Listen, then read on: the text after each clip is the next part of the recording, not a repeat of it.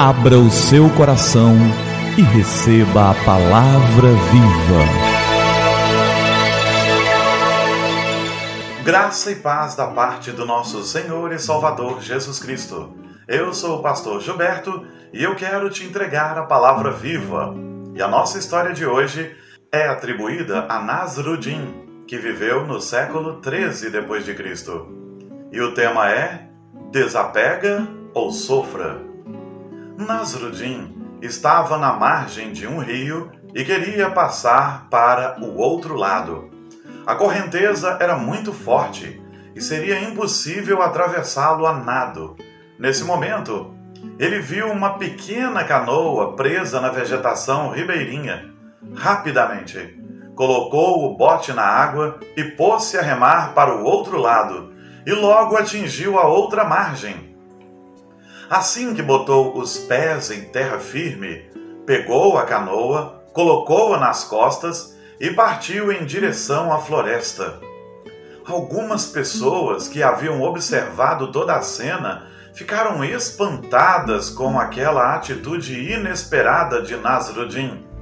Elas foram e lhe perguntaram: Por que você colocou a canoa nas costas? De que ela lhe servirá agora que você já atravessou o rio? Nasrudin, então, já suado e cansado do esforço necessário para carregar aquela embarcação nas costas, lhes respondeu: Essa canoa me ajudou muito a atravessar o rio. Eu não posso abandoná-la. Espero que agora ela me ajude também a atravessar a floresta. Apegado ao passado, nosso fardo se torna muito pesado. Em Filipenses, no capítulo 3, versos 13 a 14, o apóstolo Paulo escreve: Irmãos, não penso que eu mesmo já o tenha alcançado, mas uma coisa faço, esquecendo-me das coisas que ficaram para trás e avançando para as que estão adiante, prossigo para o alvo, a fim de ganhar o prêmio do chamado celestial de Deus em Cristo Jesus. Paulo está falando do nosso progresso na fé e está dizendo que ele mesmo deixou muitas coisas do passado, deixou as coisas do passado no passado e agora ele prossegue para o alvo, para o prêmio da vocação celestial, para o prêmio do chamado celestial, da soberana vocação em Cristo Jesus. Ele prossegue para a eternidade, ele quer ser melhor cada dia e para isso ele olha para o futuro, para frente, para o futuro glorioso que está reservado para aqueles que creem em Cristo Jesus. De fato, o apóstolo Paulo nos ensina que o passado é para ser deixado no passado. Se e quando nos lembrarmos do passado, que seja para fins didáticos. Há muitas pessoas sobrecarregadas com o passado. Há muitas pessoas que estão definhando por causa de coisas ruins do passado coisas que Jesus pode lavar, tirar, fazer novas, trazer um propósito a elas para que a gente siga em frente. Desapegue-se do passado, deixe de viver no passado. Em Jesus, você consegue parar de sofrer por coisas do passado, vai olhar para o futuro e, de fato, caminhar para Jerusalém celestial, para o lugar da vida eterna, receberá a coroa da vida. E isso nós temos em Cristo Jesus. Que seja assim, que o passado seja deixado no passado, se necessário, que ele seja usado para fins didáticos, que aprendamos com ele, mas que vivamos para Cristo e com Cristo, que olhemos para frente e deixemos de sofrer com o passado.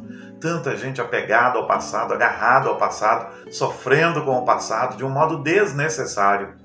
Que o Senhor nos abençoe, que a graça dele esteja sobre nós e que ele produza em cada vida libertação do passado libertação daquelas coisas do passado que tanto prejudicam as nossas vidas. E que sejamos lembrados daquelas coisas boas do passado, porque é como diz a palavra: eu quero trazer à memória aquilo que me pode dar esperança.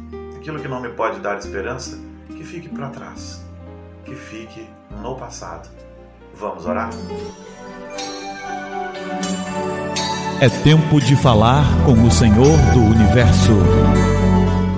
Pai querido, obrigado pela tua graça, pelo amor imensurável do Senhor. Nós clamamos do Senhor que o Senhor nos abençoe e nos tome nas tuas mãos.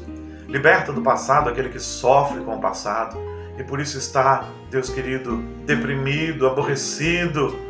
E Deus querido, dá a promessa do futuro glorioso em Cristo Jesus, porque muitos, por causa do futuro, andam, oh Deus querido, eles andam ansiosos, mas que a promessa do futuro, a promessa da bênção celestial possa encher corações.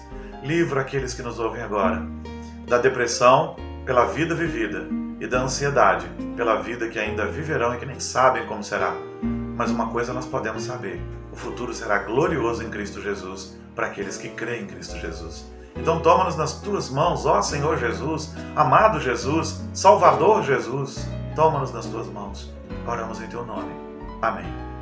Amém. E que a palavra viva transborde em seu coração. E a palavra viva transborde em nossos corações.